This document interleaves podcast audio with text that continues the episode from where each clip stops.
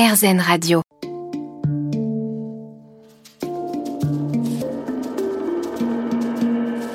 Les rencontres de Julie Obispo. Bonjour à tous, vous êtes dans les rencontres de Julie sur RZN Radio. Je reçois aujourd'hui Nicolas Karabatic, multiple champion devenu par son talent et sa passion du handball l'un des joueurs préférés des Français. Il dispute son premier match avec le club de Montpellier en 2001 à l'âge de 17 ans lors de la demi-finale de la Coupe de France à Nîmes.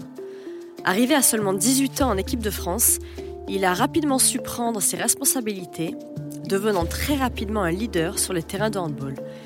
Le joueur est notamment proclamé meilleur handballeur mondial à trois reprises en 2007, 2014 et 2016. On se retrouve dans un instant dans les rencontres de Julie sur RZN Radio.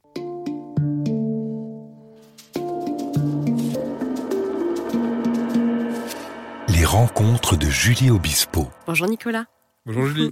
Merci d'avoir accepté de participer à cette émission sur RZN Radio. Avec plaisir. Pour commencer, euh, tu as grandi entouré d'une mère médecin, d'un père handballeur et d'un frère cadet. Avec un père handballeur, à quel âge as-tu commencé à faire du hand? Alors j'ai commencé très tôt, euh, dans le sens où j'accompagnais euh, mon papa à ses entraînements, à ses matchs. Je jouais euh, voilà, en marge des entraînements, à la mi-temps des matchs, je jouais au handball. Oui. Euh, donc je pense que j'ai commencé très très tôt. Après mes prom- ma première licence officielle où j'étais inscrit et j'ai pris des cours, euh, des entraînements de hand à côté, euh, c'était vers 6 ans je pense. Waouh donc très tôt.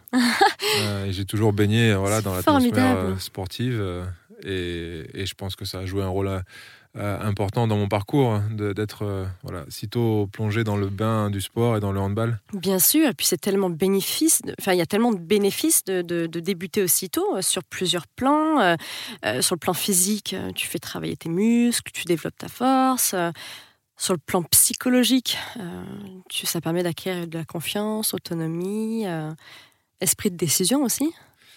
Euh, Quand même. Oui, et puis je pense que euh, plus tôt euh, on commence, même si c'est pas forcément une garantie, mais plus tôt on commence, plus tôt on acquiert aussi des automatismes, Oui. euh, de la coordination, on, on se sp- spécifie dans un sport, donc moi ça a été le handball, et on acquiert voilà, tous les, les mouvements. Euh, moi j'ai regardé aussi beaucoup de handball à la télé, donc on s'identifie à des joueurs on répète ça à l'entraînement. Donc le fait voilà, d'avoir commencé très tôt et de m'être euh, bah, un petit peu plus entraîné que les autres, euh, par passion bien sûr, mais Mhm. de m'être un peu plus entraîné et passionné pour le handball m'a vraiment aidé, m'a donné un avantage énorme euh, pour ma future carrière. Bien sûr. Et ton père, Branco, t'a-t-il toujours donné des conseils de jeu? Est-ce qu'il t'a coaché? Il a toujours été présent? Oui, il a toujours été Mhm. euh, très présent. Ça a été mon coach quand j'étais petit. Et puis, plus j'ai grandi, il m'a toujours accompagné. Il m'a aussi souvent, très souvent coaché jusqu'à mes 15 ans. C'était mon entraîneur. Et donc, il était là, présent, à me donner des conseils. Donc, c'était une chance énorme parce que lui a été euh, a participé au JO de Moscou en 1980. Il était gardien de euh, de l'équipe de Yougoslavie, Oui. donc l'ex-Yougoslavie euh, maintenant. Mhm. Euh, et euh, il avait toutes les clés du haut niveau, donc il savait euh, comment ça se passait une carrière, qu'est-ce qu'il fallait faire, euh, comment il fallait s'entraîner, hein, comment il fallait réfléchir. Donc il m'a apporté tout ça. Il m'a apporté aussi euh, euh, le goût pour le travail, pour l'exigence, pour la discipline. Et donc c'est voilà, c'est un bagage inestimable et pour un pour un jeune sportif et pour un jeune handballeur qui veut faire une carrière. Donc moi ça m'a énormément aidé et même après quand j'ai grandi et que j'étais passé professionnel, même s'il m'entraînait plus et qu'il était plus à mes côtés pendant les entraînements, il regardait tous mes matchs, on en discutait souvent au téléphone, donc il y avait beaucoup d'échanges euh, là-dessus. Et, euh, et c'était, euh, oui, une richesse énorme d'avoir ce soutien, ce soutien-là. Un modèle incroyable. Oui, Ouais. exactement. Et quel est le meilleur conseil que ton père t'a donné par rapport au hand Euh, Ah, Il y a eu beaucoup de Difficile. conseils, c'est difficile d'en sortir un. Et c'était pas un conseil précis, mais en gros, l'idée c'était euh, c'est bien, c'est bien d'avoir du talent, mais euh, ça marche pas euh, qu'avec le talent. Il faut, Il faut travailler. travailler. il faut toujours dans le sens du travail. Lui, ça voulait dire l'entraînement, donc euh, s'entraîner, euh, le handball, le physique, la récupération, la nutrition, les étirements. Donc tout était voilà, si tu veux réussir dans ton rêve et réaliser ton rêve, il faut s'en donner les moyens et il faut s'entraîner. Et, donc voilà, c'était s'entraîner, mais il y avait aussi toujours l'aspect ludique et du plaisir, et prendre du plaisir dans ce qu'on fait. Et donc c'était voilà, un mix des deux, s'entraîner dur, mais euh, avec le sourire, parce que ce qu'on fait est quand même génial. Donc toujours quand même se, remettre en question, ne pas rester sur ses acquis, toujours aller vers plus de plus de tout, c'est-à-dire que c'est oui, ça. Oui, oui, puis c'est l'essence même du sport. Euh, oui, bien on sûr. est toujours euh, remis en question. Mhm. Tous les trois jours, on a des matchs. ce challenge. ce challenge, voilà, chercher des défis, des objectifs. Euh, t'as beau euh, avoir été champion du monde, le match d'après n'était plus rien, il faut reprouver de nouveau. Donc c'est constamment euh, repartir à zéro. Et, donc le sport, c'est exactement ça. C'est se challenger et, chercher la motivation tous les jours pour s'entraîner, pour jouer et pour montrer qu'on est meilleur que les autres. Oui. On se retrouve dans un instant dans les rencontres de Julie sur RZN Radio avec Nicolas Karabatic.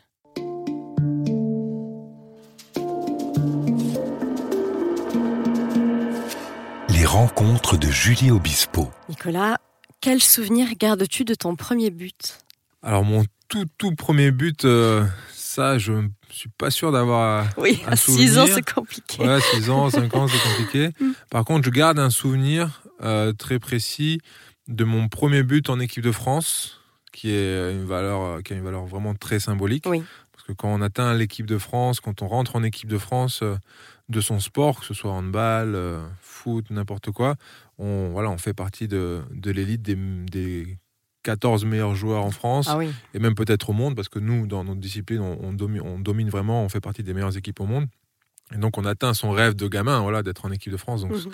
le premier but euh, en équipe de France m'a marqué. Je, et je, ça, je m'en souviendrai toujours. C'était en Suède. On avait un tournoi amical et on jouait face à la Russie. Et euh, j'ai marqué un but et, le joueur qui m'a fait la passe, c'était euh, il s'appelle Jackson Richardson et il a arrêté depuis et c'était la voilà la, star de l'équipe donc euh, quelqu'un que je regardais petit à la télé et qui me faisait rêver et là j'ai marqué mon premier but euh, et lui m'a fait la passe donc c'était très symbolique et et c'était un beau moment mm. derrière j'en ai rêvé ça a été magique je l'ai raconté à tous mes amis à ma famille c'était un vrai aboutissement pour moi et ton père est décédé en 2011, malheureusement. Euh, tu es devenu en quelque sorte le chef de famille. C'est pas simple d'endosser une telle charge. Comment, comment as-tu fait? Oui, c'est pas simple. Euh, c'est pas du tout simple, surtout quand dans notre schéma familial, voilà, notre, notre papa a, donc. Euh, il y a aussi mon frère dans, dans l'équation qui est aussi euh, sportif professionnel, qui fait du handball. Donc ça a été notre mentor, notre entraîneur, notre, notre agent, notre conseiller. Donc, euh, quand, quand, il est parti, ça a été, ouais, ça a été très difficile parce qu'on se sentait un petit peu perdu. Euh, euh, c'était lui qui traçait le chemin, qui on discutait beaucoup du futur, de ce qu'on devait faire dans la carrière, de quel voilà, quel chemin on allait donner à notre carrière, dans quel club jouer. Donc voilà, il y avait beaucoup d'échanges là-dessus. Et, mhm. et c'est vrai que c'était difficile parce qu'on se retrouvait voilà, du jour au lendemain sans, sans notre guide. Plus de repères. Et, euh, et c'était, ça, ça, nous a obligés à, voilà, à changer un peu les, les schémas. Et, et moi, en étant l'aîné, euh, c'est sûr que je me suis senti investi voilà de cette mission aussi de guide euh, une responsabilité. pour voilà pour ma maman aussi mhm. pour qui c'était difficile et, et, pour mon frère mais même pour moi-même aussi donc euh, ça nous a forcé à nous adapter et, moi-même à, m'adapter et à, changer mon mode de fonctionnement et à prendre euh, voilà, les, les rênes de ma carrière plus en, plus en main, alors qu'avant je déléguais beaucoup à, à, mon papa, donc ça m'a obligé à, voilà, à me remettre en question et, à, mhm. trouver un nouveau fonctionnement. Donc c'était euh, c'était une période très compliquée et, voilà, maintenant avec le temps qui passe, on apprend à vivre avec. C'est toujours difficile, mais euh, on, a, on, apprend de, ces moments-là qui sont des moments très difficiles. Ça nous permet de, grandir aussi euh, beaucoup plus vite. beaucoup plus de maturité. Mm. Et quel genre de relation entretiens-tu avec ta mère Admila, qu'on surnomme Lala, me semble-t-il Pour la première fois, elle a pu te suivre aux Jeux Olympiques de Londres en 2012. Oui, euh, elle est venue en 2012 au JO mm. avec ma chérie, avec Géraldine. Elles ont pu suivre les Jeux Olympiques de l'intérieur par le biais d'un de mes partenaires. Donc c'était génial. C'était un, c'était vraiment une expérience euh, inoubliable pour elle. En plus, derrière, on est champion olympique. Donc, euh, ça a été, voilà, avec la médaille d'or, euh, la consécration. la voilà, mm. consécration, compétition parfaite. Et oui, ma maman, c'est ma fan numéro un depuis que je suis tout petit. Elle ne rate aucun de, de mes matchs. Et voilà, elle, te, mon- voilà, elle te Ouais, suit énormément. partout. Mon frère joue aussi, donc Oui. elle me suit partout. Elle ne rate aucun de nos matchs. Elle regarde même plus de handball que moi, je pense. Elle regarde tous les Ah matchs. et C'est oui. une vraie fan, ouais, ouais. D'accord. Et euh, donc c'est un soutien sans faille. euh, c'est ma maman nous a apporté énormément d'amour, énormément de soutien, et euh, elle est toujours à fond pour nous, et quoi qu'on fasse. et même quand on n'est pas forcément bon, on est quand même bon. Et, et donc euh, voilà, elle nous a apporté euh, énormément d'amour et de bienveillance, et- et elle était vraiment aussi, un- elle est vraiment un lien important dans notre famille. Et maintenant avec ses petits enfants, avec mes enfants, les enfants de mon frère.